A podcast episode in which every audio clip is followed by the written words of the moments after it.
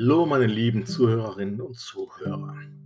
Ja, wie ihr wisst, bin ich ja so ein bisschen technikaffin und versuche immer auch mitzuhalten, was so die Polizei und die Ermittlungsbehörden so auf dem Schirm haben.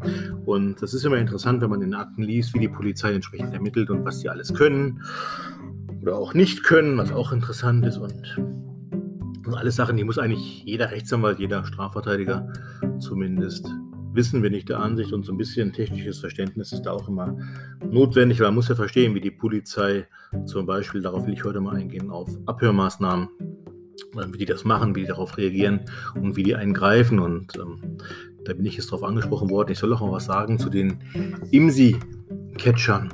Also das hat wahrscheinlich noch nicht jeder gehört, aber ihr wisst es wahrscheinlich, dass jedes Handy ja von der Polizei, vom Staatsschutz entsprechend geortet werden kann, damit die Polizei eben weiß, wo befindet sich gerade diese bestimmte äh, Person. Das sind die sogenannten IMSI-Catcher, das heißt, die Polizei kann sogenannte stille SMS an ein Handy versenden, ohne dass ihr das jeweils merken würdet, dass die Polizei euch quasi angefunkt hat mit so einer sogenannten stillen SMS, um zu gucken, wo befindet sich A, B oder C gerade. Das kann für die Ermittlungen wichtig sein, um zu sagen, jawohl, der war dann und dann, da und da, in dem und dem entsprechenden Gebiet. Und dafür gibt es eben diese IMSI-Catcher, die eben unbemerkt das Handy quasi ausspionieren, beziehungsweise den Standort entsprechend verraten. Das ähm, ist weltweit durchaus üblich und wird natürlich auch vom Verfassungsschutz entsprechend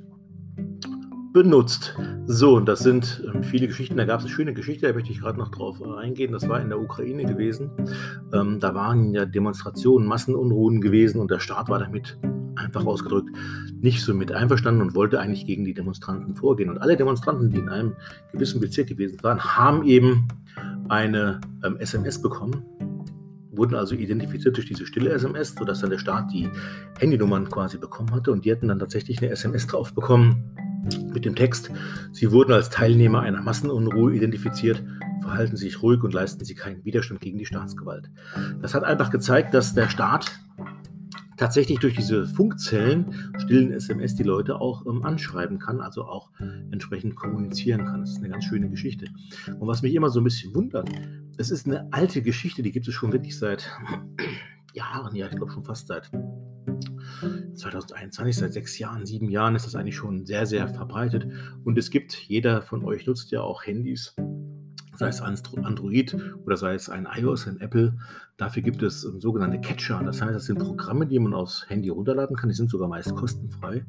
Und die identifizieren eben, ob man ähm, Opfer, Anführungszeichen, eines solchen IMSI IMSI-Angriff wurde. Das heißt, ob die Polizei einem eine stille SMS geschickt hat, das wird dann entsprechend gemeldet und kann sogar entsprechend gegengesteuert werden, damit der Standort nicht verraten wird. Das sind entsprechende, die heißen dann ähm, IMSI, IMSI-Catcher. Schwieriges Wort, kann ich mir schlecht merken.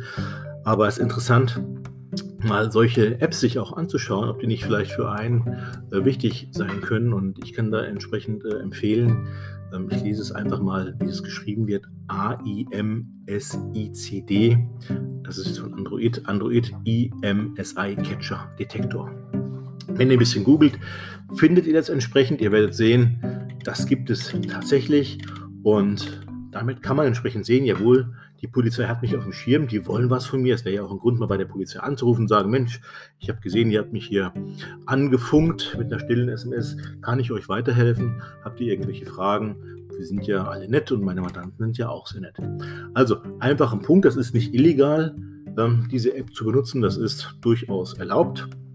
Sonst hätten die Amis das auch schon längst vom Markt genommen, aber es kann nicht verboten sein, weil es ist ja der eigene Schutz und ja, jeder hat das Recht, sich selbst zu verteidigen. Und ich rege einfach mal an, sich auf diesem Gebiet ein bisschen reinzulesen. Ähm, den Tipp habe ich euch gegeben. Ihr macht ja Gott sei Dank nichts Böses. Ich habe nur gute Mandanten, nur brave, liebe Mandanten, die nichts anstellen. Das ist gut so und so möge es bleiben. Ich wünsche euch alles Gute und bis dann dann.